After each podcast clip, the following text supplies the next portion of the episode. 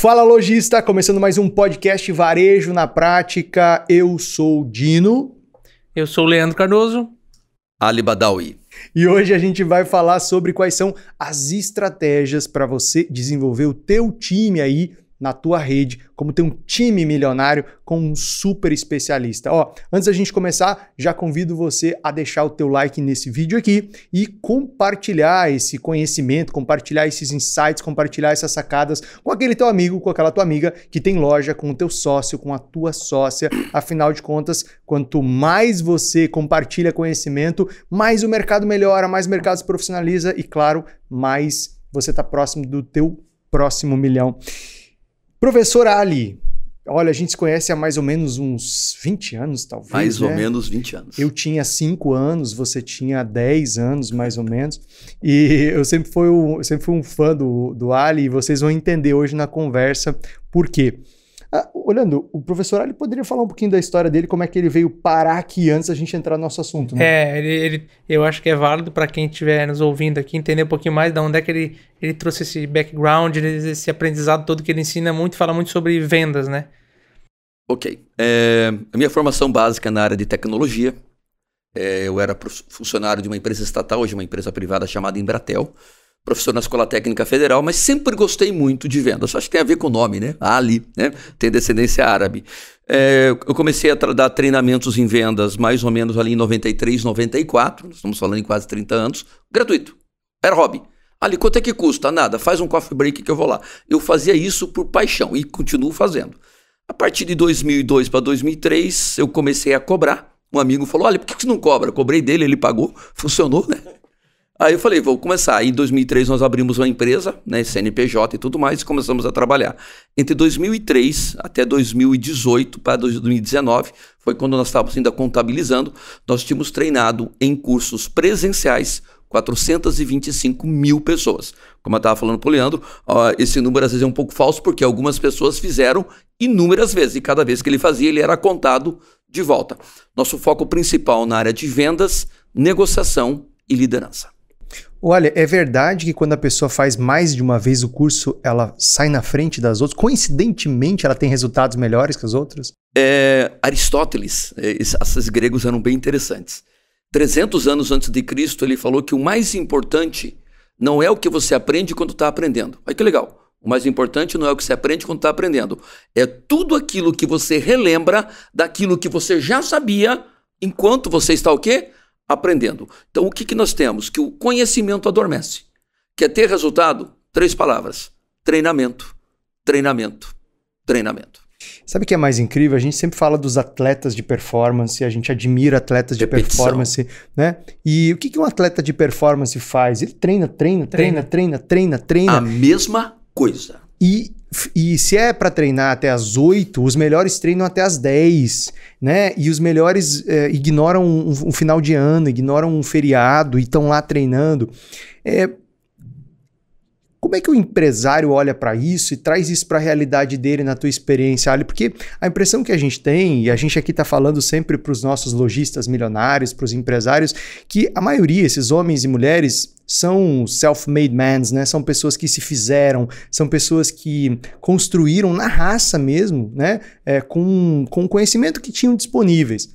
Como é que a gente ajuda esse cara a, a incrementar o conhecimento dele e colocar mentoria, treinamento, desenvolvimento na rotina dele? Acredito que isso é uma cultura que está começando a se implantar no Brasil. E quando eu falo começando, gente, isso começou na década de 80. Né? Eu sou mais velho aqui, tá? eu me lembro que na década de 90, alguns treinadores, né? o Marins, o Lai Ribeiro, né? já eram pessoas que rodavam o Brasil falando sobre isso, mas quando eles começaram a fazer isso no Brasil, já tinha quase 100 anos que os americanos faziam isso nos Estados Unidos.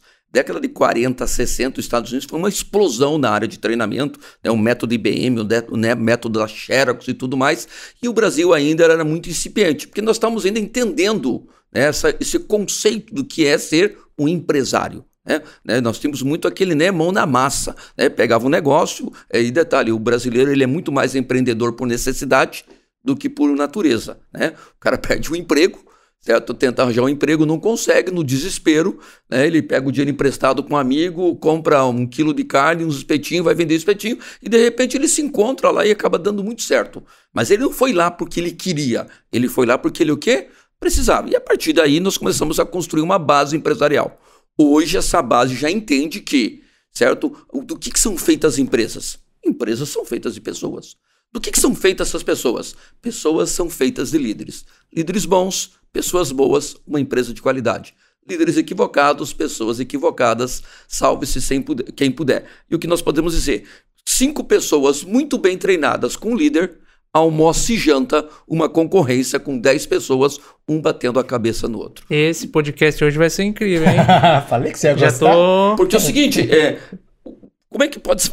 É, é, muito comum, tá? Eu dou treinamento de vendas, você ter um vendedor no lado de um outro vendedor, com o mesmo produto, mesma margem de lucro, mesmo preço, mesmo mercado, mesma concorrência. E ele vende cinco vezes mais do que o outro. É mercado? É concorrência? Nunca. É a qualidade das pessoas. É, o que ele aprendeu é diferente do que o outro. Ou como ele aplica a estratégia e a grande de venda. sacada agora, Leandro, é o seguinte: o que, que ele aprendeu que ele faz que funciona?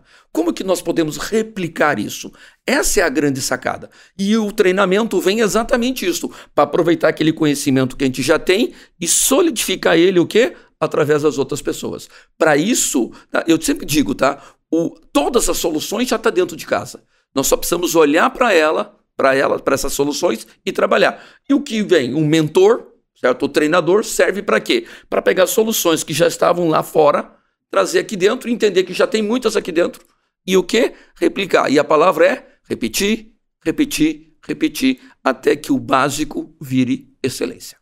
Sabe que uh, eu já ouvi muito lojista, e, e, é bem provável que você que está assistindo ou ouvindo a gente agora já tenha dito isso na, na, uma vez na sua vida.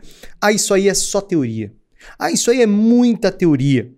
E esse desprezo pela teoria é um pouco cultural, né? Porque a, a gente, é, a gente valoriza muito a prática. Mas, professor, o que, que é a teoria se não exatamente a observação da prática que deu certo? Que deu certo. Quer dizer, a teoria é uma organização da prática. A gente observou, viu que funcionava, viu que não funcionava e escreveu ou descreveu ou organizou no método. E aí você tem uma teoria. Então, é, é também há uma, uma necessidade ou uma oportunidade do empresário de olhar para a teoria com outros olhos e de entender que a teoria é a boa prática de quem tem sucesso, de quem deu certo, de quem funcionou. Ô, Leandro, antes da gente começar, você estava comentando, né, da época que você tinha um restaurante. E, e como você teve é, é, resultados absolutamente diferentes na tua vida, né? Que você fundou a rede milionária, você. É, é... para quem não conhece, a gente é sócio do Dino, então. Exatamente. O Leandro é nosso sócio aqui na Rede Milionário e, e também de outras empresas bem-sucedidas, né? Tem também a maior escola de italiano da América Latina, uma referência. Ô, Leandro, e, e, e a sua experiência anterior com o restaurante não foi uma experiência tão bem-sucedida. Só que é a mesma pessoa, é o mesmo mercado.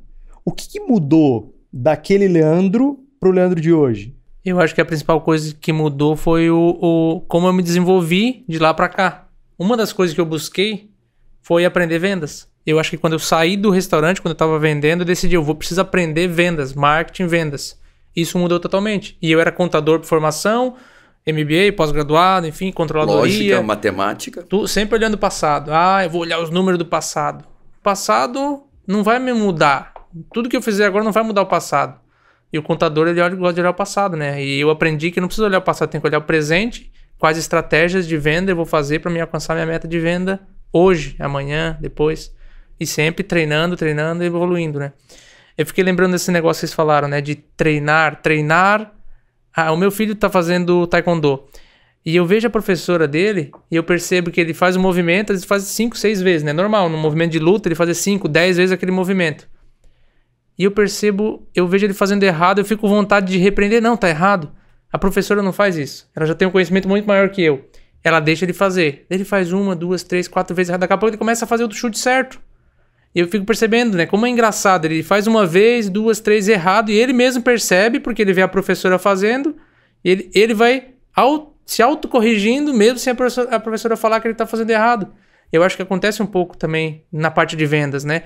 Se, se a gente tenta uma vez, tenta outra, inconscientemente o nosso cérebro começa a perceber o que, que funciona, o que não funciona. Claro que se tu sentar, olhar para os números, vai ser mais fácil ainda, né?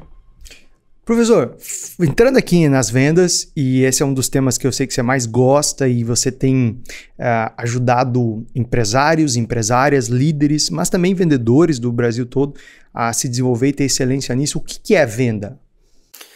É uma boa pergunta. Venda é um encontro de duas zonas de conforto, né? É, o cliente ele tem basicamente uma pergunta na cabeça tá? e a pergunta dele é o que eu ganho com isso? E o vendedor vai ter que o quê? Responder esta pergunta. Eu sento para olhar um, um, curso de italiano, eu sento para entrar num, se eu vou entrar numa loja ou se eu vou entrar numa loja de varejo e a pergunta é o que, que eu ganho com isso? Eu podia comprar aqui, ali ou pela internet. A pergunta é, Dino, o que, que eu ganho comprando com você? Porque eu sei o quanto vale o dinheiro que está no meu bolso. Me mostre que aquilo que você tem vale mais que o dinheiro que está aqui. Eu entrego esse dinheiro para você. Se eu não perceber isso, legal, Dino, mas eu vou continuar procurando. Então, vender. É, o que é vender no mundo de hoje? Vender no mundo de hoje é o benefício essencial. Olha só, não é o benefício, é o benefício essencial que o cliente espera obter pelo produto. Mulheres não compram batom, mulheres compram beleza. Ninguém quer um carro com ar condicionado. Eu quero conforto, eu não quero ABS, eu quero segurança.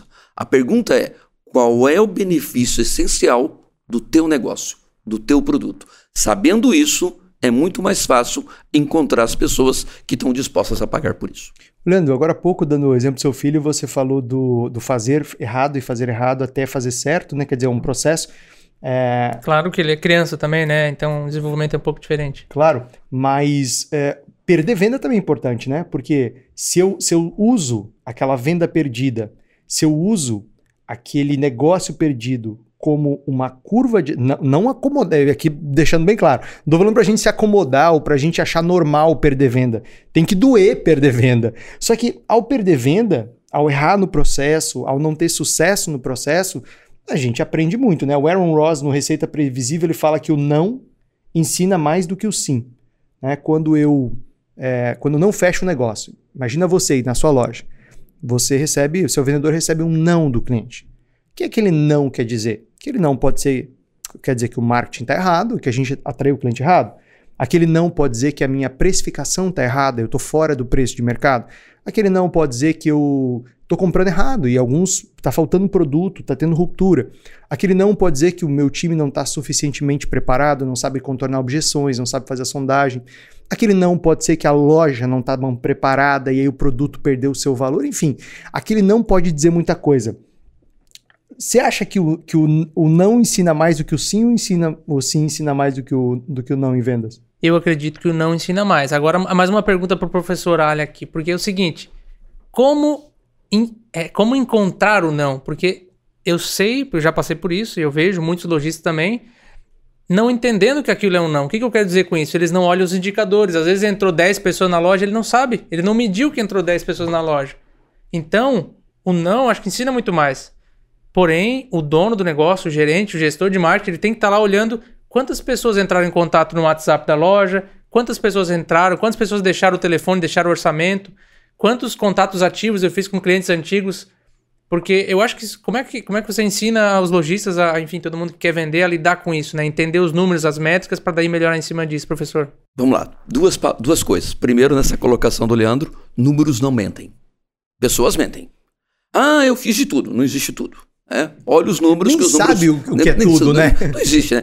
E a ideia principal é o seguinte: eu tenho nos meus treinamentos uma pergunta chamada a pergunta de um milhão de reais. E a pergunta é: ah, quem aqui bateu a meta? Aí um monte de gente levanta o braço. Aí eu pergunto, quanto é que você faturou? Ah, eu vendi, né, o vendedor lá, 200 mil reais. Puxa, vou te fazer a pergunta de um milhão de reais. Quanto que você deixou de vender? Porque saber o quanto vender é fácil. Quanto eu vendi? Ah, o aplicativo está no sistema, está lá. A pergunta é, o quanto você... O cliente entrou, sentou, negociou, fiz orçamento, pus na mesa, negociei e não fechou.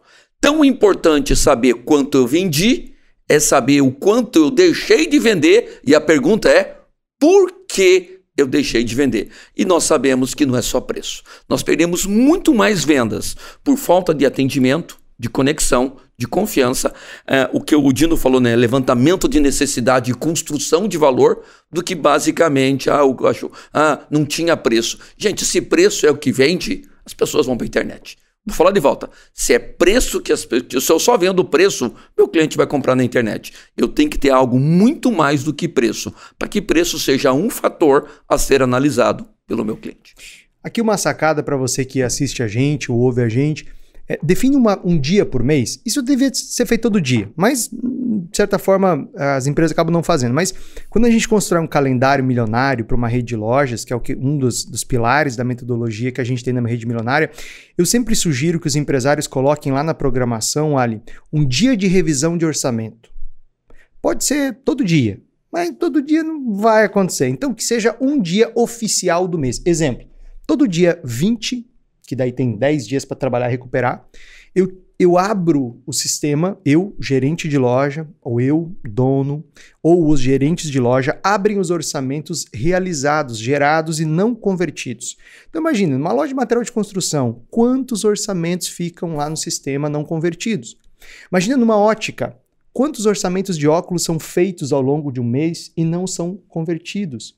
Imagina, é, é, claro, tem segmentos que não tem muito orçamento, igual moda não vai ter orçamento, mas a maioria dos segmentos fica lá no sistema.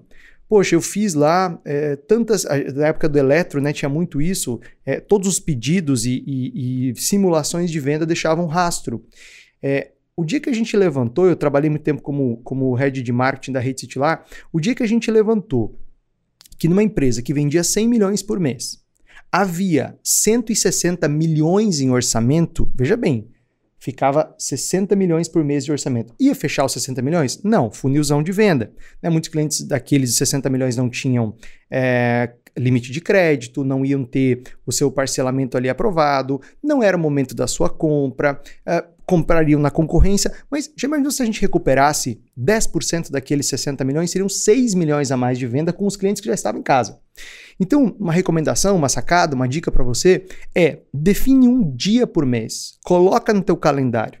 Esse é o dia de revisar todos os orçamentos não convertidos. Vai ligar para todos esses clientes? Não. Aí começa uma peneira, começa uma, um, define lá um, alguns critérios, né? Exemplo, já é cliente nosso, então vou dar uma preferência. É, ou senta com os vendedores, o gestor da loja senta com os vendedores e define: olha, desses 30 orçamentos, quais são os 10 que a gente mais tem chance de fechar? E vamos buscar esses orçamentos.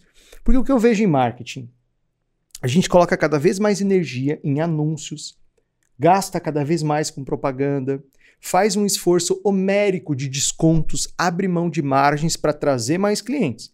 Esse cliente veio para a loja, por algum motivo não converteu, e é absolutamente natural que uma parte não se converta, porque você tem lá um funilzão de venda. E aí morreu, a história morreu, acabou. Eu quero mais um cliente, eu quero mais um cliente, mais um cliente. Olha o custo disso. Exato. Wally, esse, esse, é, como que os empresários, na tua opinião, podem melhorar esse dinheiro que fica preso ali no meio do funil, né? Eu, vou pedir pro, pro time da edição aí colocar um funil de venda, só pra gente, só pra gente ter aqui uma, uma, uma imagem clara. Então, pô, lá no topo eu tenho esses clientes que foram impactados por um anúncio, no meio eu tenho alguns clientes que vieram até a loja ou chamaram no WhatsApp ou fizeram um orçamento, e lá no fundo de funil tem alguns clientes que de fato fizeram um negócio, fecharam, disseram sim. Mas ali no meio do funil ficou um monte de dinheiro parado, com um caminhão, como você mesmo ensinou, ficou um caminhão de dinheiro. Eu, eu tenho essa imagem do Ali falando: vocês estão deixando um caminhão de dinheiro. Aí eu vejo aquele caminhão de dinheiro. Como é que, como é que se recupera parte desse caminhão de dinheiro na prática numa rede de lojas? Se nós fôssemos olhar, e eu teria que estratificar isso, é, tu, vamos lá, ficou 30 orçamentos. A primeira pergunta a ser feita é: de quem? Porque às vezes eu tenho oito vendedores hum, e esses 30 orçamentos, 20 é de um único vendedor. Então talvez eu tenha um vendedor ali que às vezes ele é muito bom para trazer, para sentar, mas ou ele constrói um valor ruim e o cliente acha que é caro, ou ele está esperando que o cliente compre, ele não está dando fechamento. Então a pergunta é: desses 30 orçamentos que sobraram ali na mesa, tá, que estão na mesa, que não fecharam, quem é quem? Porque às vezes eu tenho um vendedor lá que tem uma taxa de conversão de 60%, 80%. A cada cinco orçamentos ele fecha 3, 4. E eu tenho um vendedor que tem uma taxa de conversão de 10 orçamentos, 10%. Ou seja, a cada 10 ele fecha um. Às vezes, esses 30 está gritando em algum lugar. Às vezes, ah, mas o cliente está achando que é caro. Por que, que fulano tem o mesmo preço e fecha? E ciclano as pessoas. Será que é construção de valor? Será que ele não comprou a ideia? Porque uma das coisas. Isso é seríssimo, tá, gente? Talvez se um, se um empresário estivesse nos, nos escutando agora e fosse olhar para uma coisa, a pergunta é: como é que está a crença do teu time? O quanto o teu time acredita naquilo que ele vende, naquilo que ele faz? Porque é o seguinte: é muito difícil eu vender aquilo que eu não compro. Ô, professor, é, é, esse é um ponto importante. Você diria aqui que é, é o mais importante. E como que o dono ou gerente de, de vendas vende isso para o time? Então a primeira coisa, Leandro, é o quanto esse dono e gerente de venda já comprou a ideia. Ele mesmo porque, tem que acreditar. Primeiro é o seguinte, tem dono que nem gestor é. Ele passa ali duas horas por dia para ver como é que tá o faturamento. Tem donos que é apaixonado pelo negócio. E, gente, a gente vende... Aquilo, o que vende é brilho nos olhos. Então a primeira pergunta é, o quanto o dono comprou? Ah, não, ele realmente ele comprou a ideia. A pergunta é o quanto ele consegue vender dessa ideia. Porque é o seguinte, é, nós estamos falando de venda aqui no começo, né? É, as pessoas falam muito assim: ah, vai fazer aquilo que você faz. Conversa fiada. Eu conheço um monte de gente que faz aquilo, vai fazer aquilo que gosta, né? Certo? Eu conheço muita gente que faz aquilo que gosta, não consegue pagar as contas. Aprenda a vender e faça aquilo que você gosta. Vai ficar milionário. Tá? Mas a pergunta é: eu realmente sou apaixonado por aquilo que eu vendo, como proprietário, como empreendedor? Sim. Eu consigo passar isso para minha equipe? Porque imagine o seguinte, Leandro: é, eu sou um cara intragável, grosseiro, estúpido. Trato a minha equipe de maneira grosseira e estúpida, mas eu quero que a minha equipe seja gentil com o cliente. Tem alguma coisa fora do lugar. Não, não. Tem alguma coisa que está muito fora do lugar. Tá? O nosso foco tem que estar nas pessoas. Então, a primeira coisa, o empreendedor comprou a ideia, sim, ele consegue vender porque ele insere a equipe dele, tá? a palavra para isso é pertencimento. A minha equipe sente que pertence ao negócio. A minha equipe fala o nosso cliente, o nosso produto, o nosso mercado, ou ah, sinto muito, eu só trabalho aqui. Isso é uma pergunta séria. Eu não sei se alguém já foi mal atendido, você reclamou e a pessoa falou: sinto muito, eu só trabalho aqui. Aquela pessoa não está ali. Eu estou aqui porque pago o meu salário. Mas se não pagasse, eu já estava fora faz horas. Certo? Eu estou com o cara errado. Mas será que eu estou com a pessoa errada ou eu sou a pessoa errada? Esse empreendedor tem que se perguntar: realmente eu crio pertencimento às pessoas da minha equipe? Porque quando eu faço isso, eu consigo vender essa crença. Porque meus olhos brilham, contamina a minha equipe. E a minha equipe contamina os nossos clientes. E, e o contaminar, eu acho que vem do, do fazer, né? Porque a partir do momento que eu acredito, eu começo a pensar em estratégias. Se eu acredito que desses 100 pessoas que estão aqui que fizeram orçamento ou que vão entrar na minha loja até o final do mês, eu consigo aumentar a conversão delas em 10%, 15%, eu começo a pensar como que eu faço isso. Não, então vamos usar essa estratégia aqui, vamos mandar mensagem, vamos fazer isso, vamos fazer aquilo. Todo mundo se engaja e faz o que precisa ser feito. Talvez uma dê certo, outra não, mas se ele acredita, ele muda. Muda a estratégia, vai, vai até dar certo, né? Mas para isso, é... eu, eu, vou usar um termo aqui, é... eu não posso estar cansado não é cansado fisicamente. Nós vamos encontrar alguns empreendedores que eles cansaram emocionalmente. E aí o que acontece? O negócio vai. Um mês bom ele vende mais, um mês ruim ele vende menos. Quando você faz, o empresário faz aquilo que você fala, está em cima, está mexendo os números, está olhando para o calendário, está se antecipando do que pode acontecer, não existe um mercado compra mais ou compra menos. Nós sempre vamos vender mais. Por quê? Porque quando eu tenho um plano de ação, eu trago o mercado para minhas mãos. Quando não tem um plano de ação, eu fico nas mãos do mercado. Boa. Tem um, uma, um, um, o Aston Kessler, ele escreveu um livro chamado Roube como um Artista. Até aqui, inclusive, eu, eu vi na nossa biblioteca. Nesse livro, Ali, ele dá um conselho para todos nós que somos empresários, somos líderes. Ele fala o seguinte: olha, é, cria uma pasta é, na verdade, falar para imprimir e-mails, né? Mas dá para criar uma pasta. E essa é uma, uma outra sacada que eu quero te dar. É, cria uma pasta no teu celular, cria um diretório, cria um lá no Google Drive ou mesmo nas fotos e lá guarda todos os prints dos elogios que os clientes dão quando são bem atendidos. Por quê?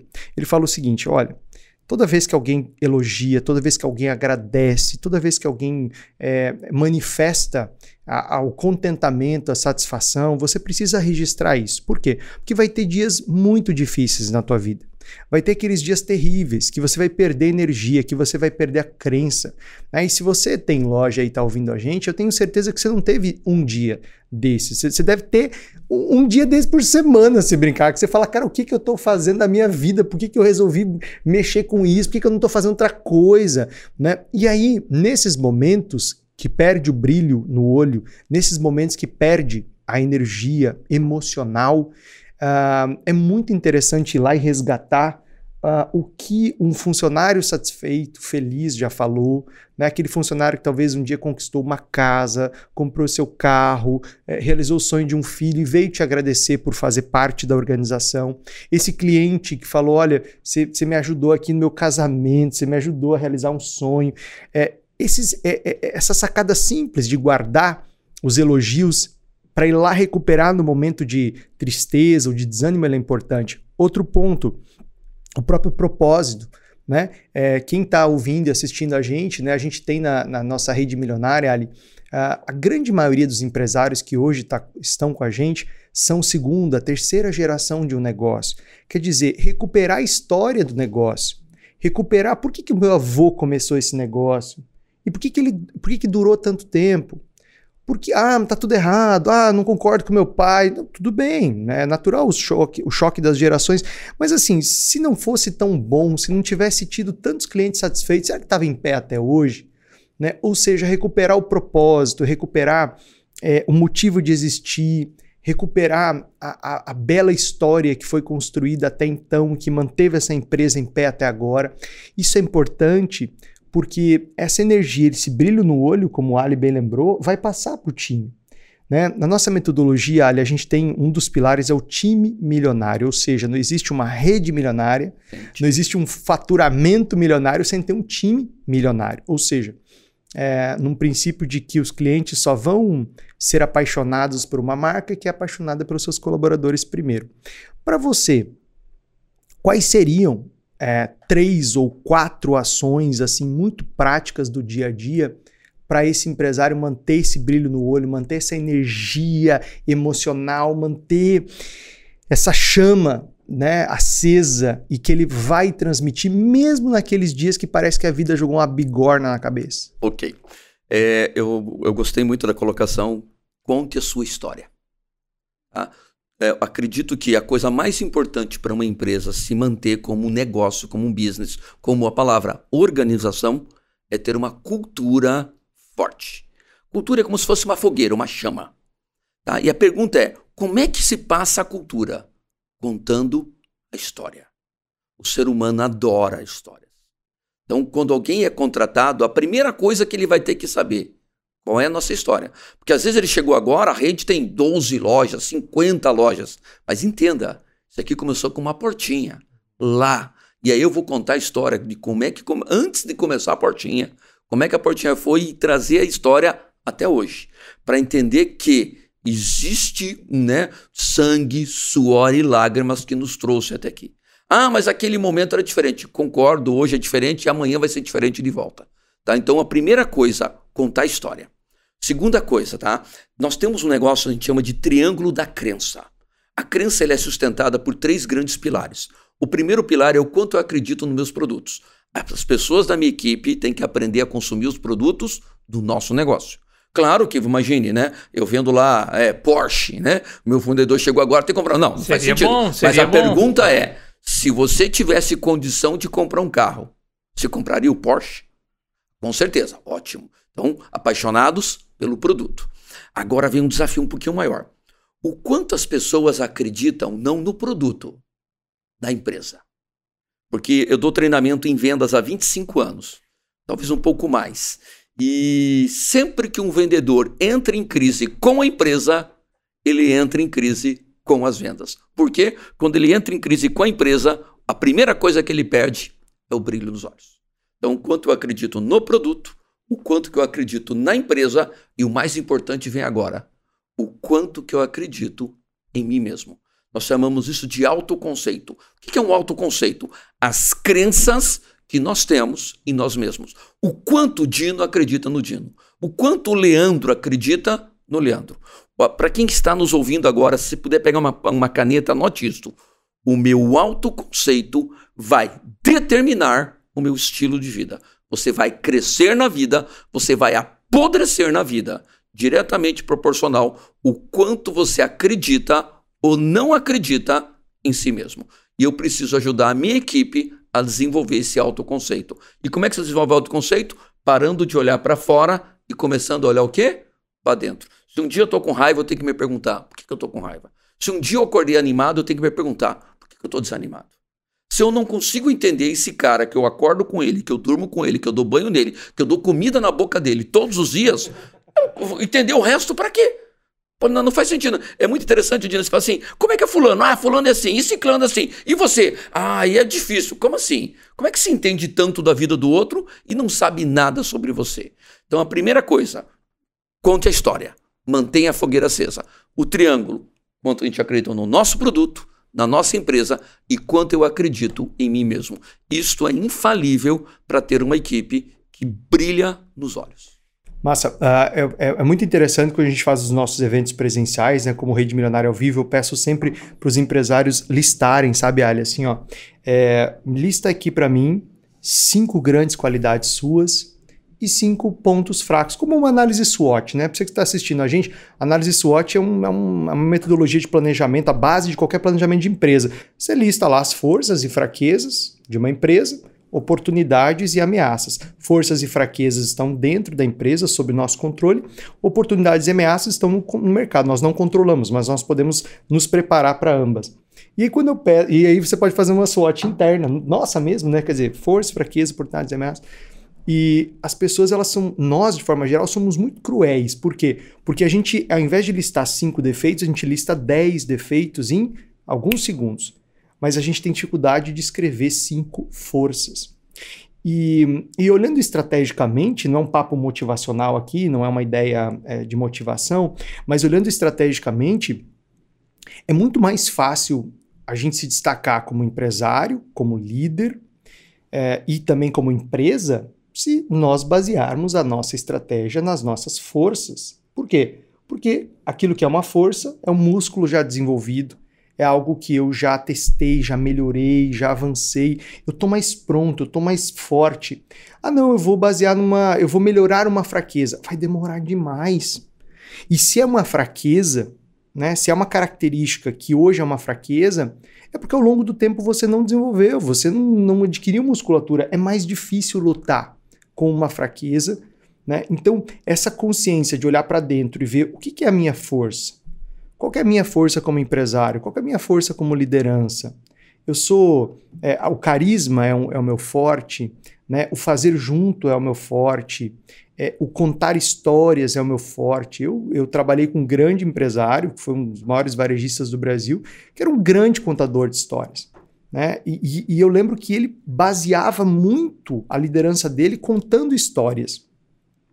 É, tinha uma série de, de, de coisas que ele tinha total consciência que ele era ruim, mas ele realmente colocava dois pés nessa qualidade dele e explorava isso.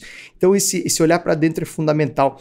Leandro, por que, que, na tua opinião, é tão difícil olhar para dentro e conhecer esse, esse cara que, como o Ali falou, a gente dá banho, a gente dá comida na boca, a gente leva para lá e para cá o dia inteiro? Olha, eu acho que quando a gente empreende, a gente acaba criando um certo ceticismo com essa questão de treinamento. Eu, eu, pelo menos é isso que eu enxergo dos empresários. É, é uma falácia de o um mercado ou aquilo, aquilo outro, e acaba sendo um pouco de jogar a responsabilidade para fora.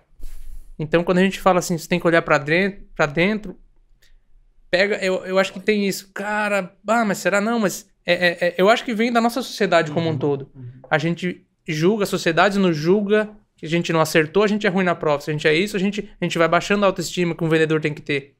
Se a gente fez, empreendeu em uma coisa e deu errado, ah, eu falei, é o outro lá falando, eu falei para você. Eu, Bom, o que, que tem se deu errado? Faz de novo. Porque já vem da sociedade, vem da nossa. de como a gente é criado, e ter essa crença de que é de fora, a culpa é do outro.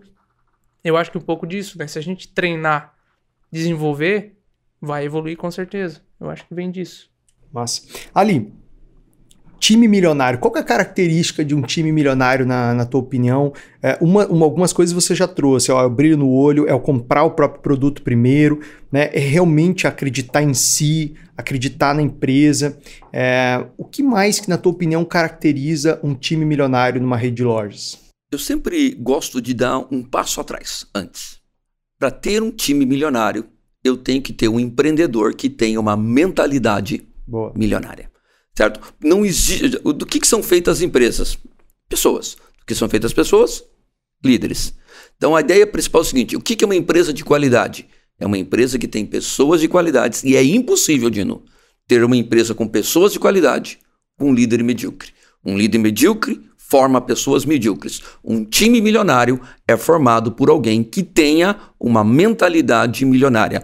Tudo começa e tudo acaba na qualidade do líder desta empresa. E voltando no que o Leandro colocou, onde está o problema?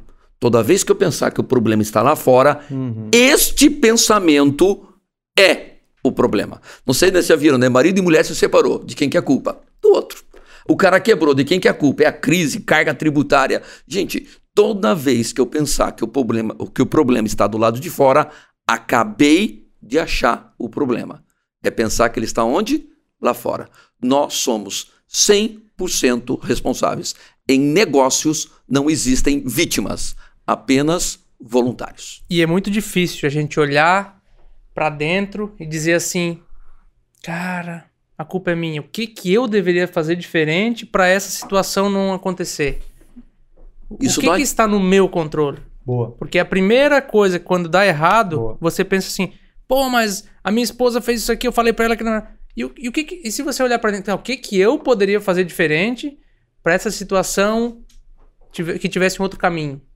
Mas que é cultural, eu, né? A gente é foi cultural. treinado a buscar o, a solução pro lado de fora. É, não vai muito longe. A gente está gravando aqui esse podcast, Varejo na Prática, às vésperas do segundo turno.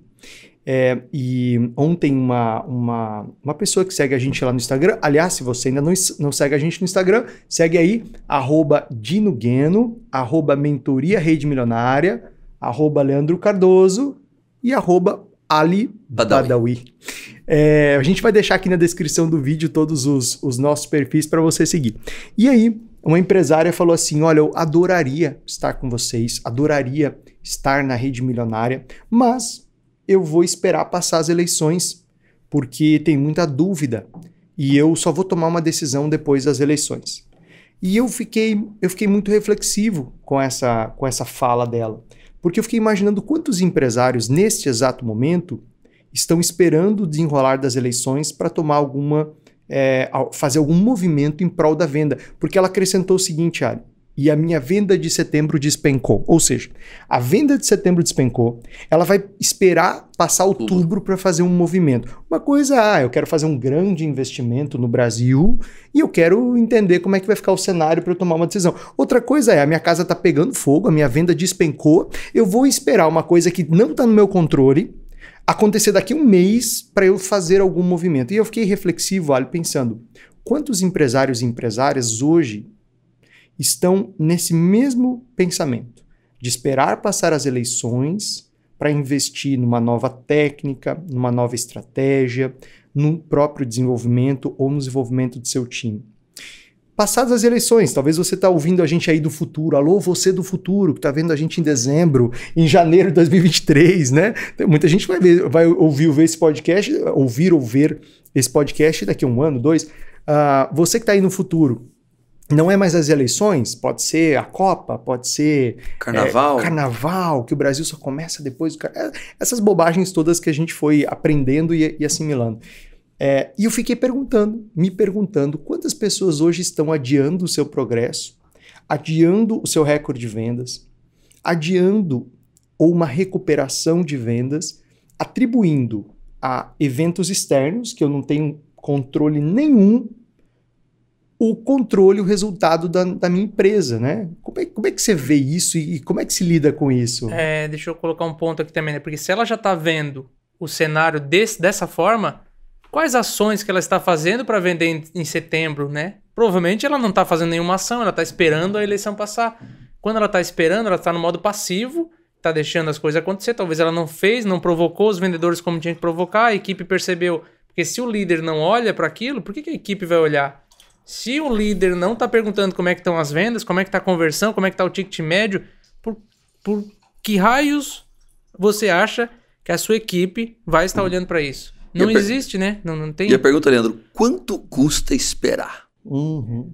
Quanto custa em dinheiro vivo, cash, né? Eu sou, sou da época dos astecas ainda, né? Dinheiro espécie. tá? Vamos pensar o seguinte, tá? Eu gosto muito... Moedas é, de ouro. É, eu gosto muito de um pensador romano chamado Epíteto. Algumas pessoas chamam de epiteto, né? Uh, e o Epíteto ele falava que a, a coisa mais importante que um ser humano precisa desenvolver para viver é discernimento. Discernimento para saber que algumas coisas nós podemos controlar e que algumas coisas nós não temos como controlar. Né? Nós estamos aqui em Florianópolis, é? uma cidade maravilhosa. É? No inverno faz frio, no verão faz calor. É? E é provável que tem gente que no inverno aqui fala, meu Deus, que frio. Aí a mesma pessoa no verão fala, meu Deus, que calor. Aí tem época que chove e tem época que não chove. O cara reclama do frio, do calor, da chuva e da seca. Essa pessoa, o que falta para ela é o quê? Discernimento. Ah, ali tá calor, liga o ar. Ah, ali tá frio, põe um casaco. Ah, ali tá chovendo, pelo amor de Deus, abre o guarda-chuva. Então, qual é a ideia? A ideia principal é o seguinte: o que no meu negócio eu posso controlar? Eu posso controlar quanto eu vou trabalhar com a minha equipe, como é que eu vou interagir com o mercado, quando o meu cliente entrar na minha loja, o que, que eu vou fazer com isso, isso eu posso controlar. Ah, e o que, que vai acontecer com as eleições? Isto eu não tenho como controlar. Só coloque a tua energia, o teu dinheiro, o teu futuro em cima das coisas que você possa controlar. Então, sempre que algo acontecer, a pergunta inteligente a ser feita é: eu tenho controle sobre isso? Não. Então eu não posso fazer nada. Eu tenho controle sobre isso? Sim. Então isso é de 100% de minha responsabilidade. Wally, há muitos lojistas caem numa armadilha que a gente aqui chama de armadilha do retrovisor. E a gente falou agora dela aqui, sutilmente eu quero trazê-la literalmente para a mesa. É, o que é a armadilha do retrovisor, né? Ninguém aqui dirige olhando pelo retrovisor, né? O, o retrovisor, ele está ali no carro, está numa moto, está em qualquer automóvel, como um parâmetro, né? Ele nos ajuda a fazer um, uma, uma baliza, ele nos ajuda a estacionar, ele nos ajuda a tomar umas decisões, né? Eu estou numa rodovia, por exemplo, eu vou ultrapassar, eu olho para frente, eu olho para a faixa, eu olho para trás, ou seja, é um parâmetro. Mas tem muito dono ou dona de rede de loja que dirige olhando pelo retrovisor e cai nessa armadilha do retrovisor. Como é que isso funciona? É quando eu olho para fevereiro, por exemplo, que é um mês curto, que tem carnaval normalmente, e falo, ah, fevereiro para mim é muito ruim. Fevereiro para mim é ruim porque é um mês curto. Ah, é, agosto é ruim para mim, porque Dia dos Pais para mim não faz diferença, para mim. Né? Dezembro é o mês ruim, tem muita gente que fala isso porque não vende presente, então entende que dezembro é ruim, né? Uh, você conhece muito bem Mato Grosso, assim como eu, moramos lá, e muita gente fala assim: ah, não, mas janeiro é muito ruim que o pessoal viaja. O pessoal vai, viaja, ninguém compra nada. Então. ninguém compra nada. É, é, as pessoas param de comer, param, de vestir, é. de fazer tudo, né? É, e toda vez que você fala isso, que tem um mês ruim, você cai na armadilha do retrovisor. Quando eu mudei para cá, eu conheci a Josi e o Edson, que eles têm uma rede de lojas de colchões especiais aqueles colchões articulados, aqueles colchões mais premium, né, que podem custar 6 mil reais, mas podem custar 10, 15, 20, 30, até 40 mil reais, a depender da automação, a depender do acabamento, do tamanho especial, enfim. E quando a gente se conheceu, é, era 2019, e a gente estava planejando, dentro da nossa metodologia, o janeiro, fazendo o calendário bilionário de janeiro. E aí eu olhei lá na curva de vendas, né? Porque a gente não faz mentoria sem olhar para os números, é a base de todo pensamento de qualquer ação de marketing. Em janeiro, a venda, dezembro até que era bom, mas janeiro a venda despencava. Ah, não. Aí ela falou: janeiro é muito ruim. Porque aqui em Florianópolis, janeiro, o pessoal não quer saber de comprar colchão. O pessoal quer saber de praia. O pessoal quer aproveitar a praia, o verão. Ninguém quer comprar colchão.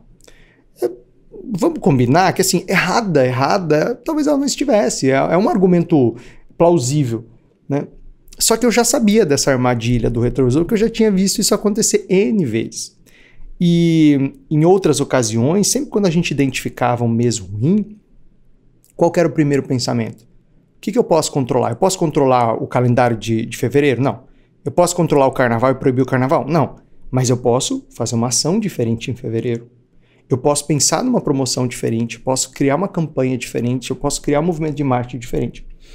E foi assim que eu propus para a Josi e para o Edson. Eu falei, olha, por que, que a gente não pensa em algo diferente? Porque, assim, veja bem, ela criava um mês ruim.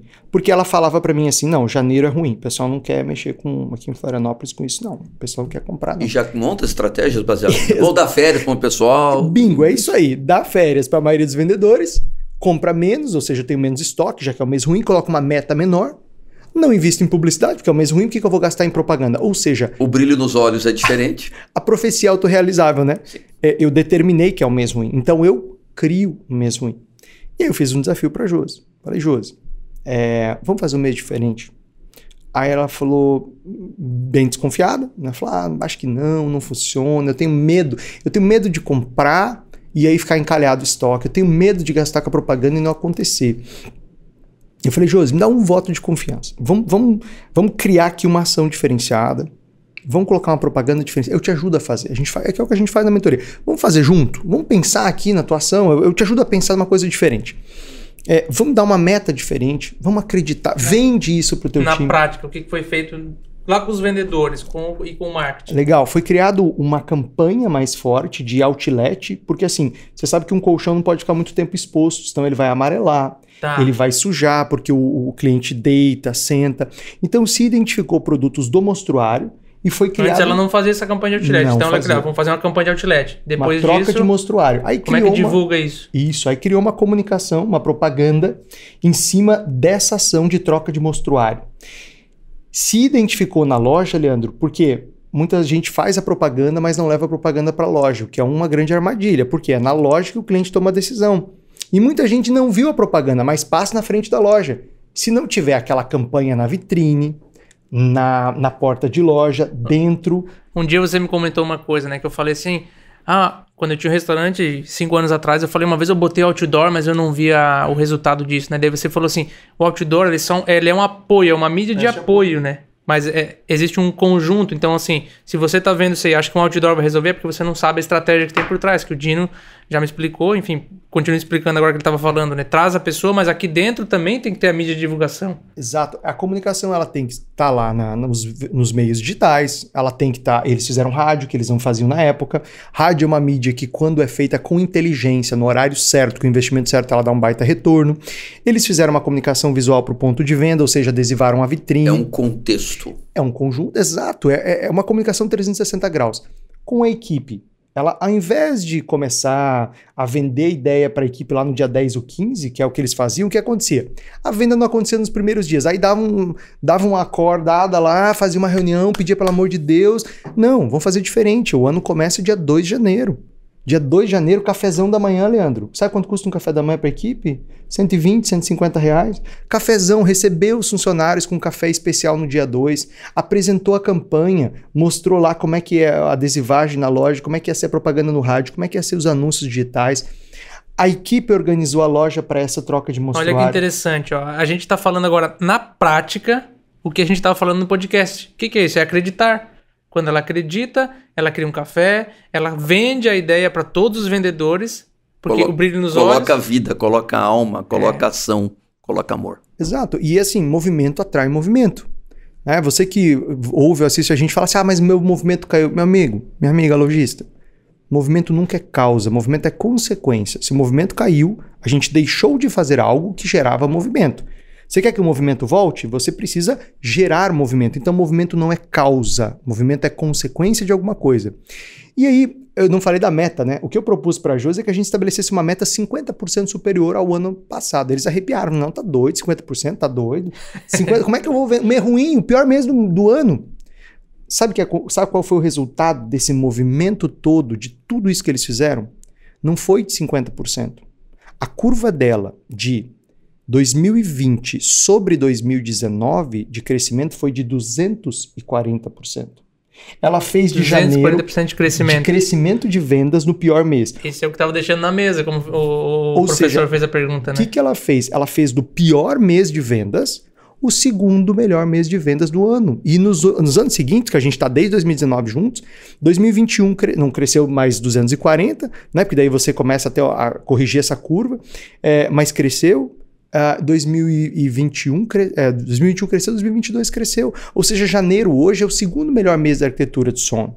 E ela começou a imprimir isso em vários meses, ou seja, criar esses picos de venda em vários meses. Quando é que, ela, quando é que o jogo começou a virar? Quando ela parou de cair na armadilha do retrovisor.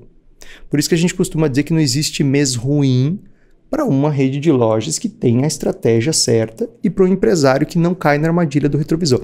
Falei de uma armadilha, mas Ali, Traz mais uma armadilha para mesa aqui. Assim. Ou um erro, o que, que tu vê de erro grave? Ou um, dois, três. De lojista, assim. Que tipo de armadilha o erro Uma armadilha horrível. Vamos fazer uma promoção para vender. Hum. Eu acho isso, não é um tiro no pé, é um tiro que acerta os dois pés. Então, para quem está nos ouvindo. Mas promoção no sentido de baixar preço, você quer dizer? É, ou promoção campanha de vende. venda? Porque às vezes tem a, tem é, a promoção que é, é uma campanha de venda. É que a ideia venda, principal, né? Leandro, é o seguinte: as pessoas acreditam que pelo simples fato de eu baixar o preço, eu vou vender. Promoção não vende. O que vende é como nós promovemos a promoção. Tanto é que eu digo, promoção não é preço para baixo. Promoção é volume para cima. Pega essa aí, ó. essa é para você anotar no é. coração. Repete, professor. Promoção não é preço para baixo. Promoção é jogar o volume para cima. Então a ideia da promoção é, sei lá, 50% na segunda unidade, ou é, de três, em, três, em três vezes sem juros eu jogo para 10 vezes sem juros, mas se comprar três unidades. Ou seja, eu preciso criar, porque uma empresa. Como é que uma empresa ganha dinheiro? A empresa não ganha dinheiro vendendo. É, as pessoas, ah, as empresas vivem de vendas? Não, nenhuma empresa do mundo, na face da terra, vive de vendas. As empresas vivem do lucro da das venda. vendas. Mas é só o lucro? Não. É o lucro versus giro. A sacada, a mágica dos negócios é: eu preciso ter lucro e eu preciso ter giro. Não adianta ter lucro se eu não tenho giro, não adianta ter giro se eu não tenho lucro. Giro, no o, caso, o faturamento. Volume. Quanto que volume. de faturamento? Por exemplo, eu vendo smartphones. E mês passado eu vendi 200 smartphones. Certo? E eu tive uma margem de lucro, sei lá, de 500 reais. Certo? Esse mês eu vendi 500 smartphones. E minha margem de lucro foi de 300 reais. Eu ganhei mais dinheiro com uma margem de 300, com um giro de 500, que uma margem de 500 com um giro de 200 certo? Então eu preciso ter a estratégia da promoção é primeiro, como é que eu aumento o giro baseado o quê? Na minha margem. E segundo, como que eu vou vender isso para minha equipe? Pra, então a primeira coisa, vamos fazer uma promoção, então nós temos que ter uma estratégia de como vender a promoção. Não adianta jogar o preço para baixo, ou é, tantos por cento na segunda unidade, se a minha equipe não foi treinada para isso. Então tem muita gente que dá uma promoção, joga o preço para baixo, vende menos, vende pior, né? Porque a margem diminuiu, eu dei um tiro no pé, né? O nome disso é suicídio. Então a promoção não vende. O que vende é com uma estratégia. Né? O, Dino fala isso. Eu, desde que eu escuto o Dino falar, o Dino está falando, né? Estratégia, estratégia, estratégia. E a estratégia é, primeiro, como que nós vamos vender isso para a nossa equipe? Para que a nossa equipe consiga vender isso para os nossos clientes. Afinal, ninguém vende o que não compra primeiro. primeiro. Ou seja, se eu não vender para o vendedor. E, e, e, sabe uma coisa que eu vejo, outra armadilha também que muito lojista cai? É não explicar o porquê de uma campanha, de uma promoção. É, a gente está aqui também na, na, gravando esse podcast às vésperas da Black Friday. O vendedor tem que entender a estratégia da Black Friday. Né? Eu, vou, eu vou tomar lá uma série de produtos, vou perder margem em alguns produtos específicos, limitados, que é mais para propaganda e tal. É, por que, que eu vou fazer isso? O vendedor ele precisa entender a função daquela ação. O vendedor precisa entender quanto que você está investindo em anúncio. O vendedor precisa entender por que, que a empresa está fazendo esse esforço enorme para trazer clientes. O vendedor precisa entender claramente o que, que você quer de cada promoção, porque, veja bem, quando a gente pega no universo do marketing da, de uma rede de lojas, é, cada campanha ela tem um objetivo diferente. Existem ações de marketing, propagandas, né? Quando eu falo de ações, estou falando de propagandas, campanhas, que são para ampliar a base de cliente. Existem outras campanhas que servem para aumentar o ticket médio. Existem algumas campanhas que servem para reativar clientes antigos. Existem campanhas que servem para eu conquistar um novo território, para eu avançar na minha participação num determinado bairro ou cidade. Existem campanhas que servem para eu uh, reposicionar minha marca, eu estava com uma marca desgastada, uma marca envelhecida. Ou seja, para cada momento existe um objetivo de marketing. Se eu não explicar para minha equipe, a minha equipe não vai entregar, porque ela não entendeu a estratégia. Agora, como é que eu explico? Gente, reuniãozinha de segunda-feira. A loja que não faz reunião toda segunda-feira de forma sagrada. Ah, mas o gerente está ausente. Ah, mas o dono viajou. Não importa, a equipe toca, elege uma liderança para tocar reunião, reunião de 15 minutinhos em pé, faz uma oração ou não faz, né, caso não seja uma empresa religiosa, mas faz minuto de silêncio se não quer fazer uma oração, faz uma meditação e tal, ou faz lá uma oração, faz os avisos. Como é que a gente está na meta do mês, no acumulado? Né? Como é que a gente. É, hoje é dia 15, por exemplo, segunda-feira 15. Como é que a gente está no acumulado? Quanto que falta para a meta do mês? Quem está fazendo os melhores números? O que está fazendo, né? Cláudio, você que fez aí semana passada um ótimo ticket médio, o que, que você está fazendo de diferente? Né? Traz os bons exemplos, mostra a campanha. Pessoal, só relembrando, ó, essa semana é a semana, o especial Ray-Ban, toda a linha de Ray-Ban com X% de desconto ou em 10 vezes sem juros e tal. E essas são as peças que vão estar nos anúncios. Ou seja, 15 minutinhos, você realinha a tua equipe, você explica a estratégia, né? E isso custa quanto? Zero reais. Zero, zero. No máximo vai custar um cafezinho da manhã, caso você queira fazer com a equipe. Né? Tá fazendo jabá pra Raiban, né? Certo a gente. É, Raiban, patrocina, patrocina nós. Falando o em podcast. patrocinar, falando em patrocinar podcast, deixa eu dar um presente pro professor Ali, o nosso kit da Rede Milionária. Aqui, professor, agradecendo né, a, a sua disponibilidade de vir aqui. Atravessou o Brasil para estar tá aqui com a gente hoje. Esse é um, um pequeno presente aqui da Rede Milionária. Quando os nossos eh, lojistas milionários se inscrevem, entram para a mentoria, eles recebem em casa esse nosso kit. Ó, que bacana aí, ó. E eu vou complementar com o livro A Loja que Vem. Dizem que é ótimo, tá, professor? Dizem que é ótimo. Depois você avalia aí. Já li. É ótimo. Valeu. Olá, pessoal. Então agora você pode dar de presente o livro. Aproveitando aqui, falando em rede milionária, se você é, tem uma ou mais lojas, e você tem aí um faturamento superior a um milhão por ano, e você tem o desafio de faturar o próximo milhão, de ter um time milionário, de ter uma programação de marketing, de ter uma estratégia melhor para alavancar suas vendas, a gente quer te dar de presente para você que está assistindo esse podcast ou ouvindo a gente uma sessão estratégica gratuita. O que é uma sessão estratégica? É um diagnóstico que a nossa empresa faz, que o nosso time de especialistas faz da sua rede de lojas. Esse diagnóstico ele é gratuito, ele não tem compromisso nenhum, você não paga nada, você não se compromete a nada, e você durante essa sessão tem mais clareza sobre quais são as prioridades, quais são os próximos passos que você precisa investir energia, tempo, que você precisa colocar foco para faturar o próximo milhão na tua rede de lojas, seja um próximo milhão mensal, seja o um próximo milhão anual. Então, para você marcar um horário com a nossa equipe, repito, gratuito e sem compromisso, eu vou deixar aqui embaixo na descrição do vídeo o link onde você pode escolher o horário e agendar, ou se você está ouvindo a gente no Spotify, me chama no direct do Instagram, fala, Dino, eu ouvi o podcast, eu quero a minha sessão estratégica gratuita que eu pessoalmente vou conversar contigo e vou te mandar o link dessa sessão, combinado? Então, clica no link que está aqui embaixo na descrição ou me chama lá no direct. O Leandro, o que, que, que, ficou mais presente para você hoje aqui? Se, qual foi a tua sacada do, dessa conversa aqui com o professor Ali? Eu acho que foi a questão do brilho nos olhos. Eu acho que isso parece simples, parece teórico às vezes, mas é muito importante ter isso para passar para a equipe de vendas, né? Quando se passa uma equipe de venda, é, tem que evitar esse, esse, erro, essa armadilha de não, de não ter brilho nos olhos, não estar tá empolgado, porque senão ninguém compra a ideia e o negócio não, não flui. Legal. Professor, da nossa conversa aqui, do que você falou, do que você ouviu, o que, que fica mais presente, o que, que foi mais forte hoje aqui? Eu acredito que tudo começa nas pessoas e tudo acaba nas pessoas.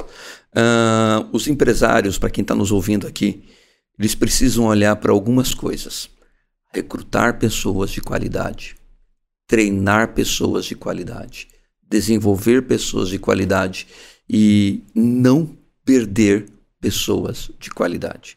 As empresas não são feitas de coisas, empresas são feitas de pessoas. O que, que o cliente compra? Pessoas compram pessoas. Porque o produto que eu tenho, aqui do lado tem, do outro lado da rua tem. Se o cara entrar na internet, então é o que ele vai encontrar. Mas as minhas pessoas, as nossas pessoas, eles nunca vão ter. Então, tudo começa e acaba na qualidade das pessoas. Boa, e eu fico presente para repetir, repetir, repetir, repetir, repetir, mas não só repetir, como repetir melhorando, né? Repetir analisando e repetir melhorando. Gente, eu adorei o papo, poderíamos ficar aqui muitas horas conversando, aprendendo juntos, mas como a gente sabe que é preciso deixar um gostinho de quero mais, eu vou parar por aqui para você que está ouvindo ou assistindo a gente ficar de olho, porque eu acho que esse papo vai se repetir, não vai ser uma vez só, não. Se você ainda não ouviu ou assistiu outros podcasts nossos, dá uma olhadinha aqui na playlist. Uh, porque a gente tem ótimas entrevistas, outros conteúdos que te ajudam a faturar o próximo milhão na tua rede de lojas. Lembrando, a gente vai deixar também na descrição aqui o perfil para você seguir, professor Ali Badawi, também o Leandro Cardoso eu, Dino Gueno e a nossa rede milionária. Esse foi mais um podcast Varejo na Prática e a gente se vê, Logista Milionário. Obrigado, professor. Obrigado, Eu que agradeço. Obrigado. Até mais.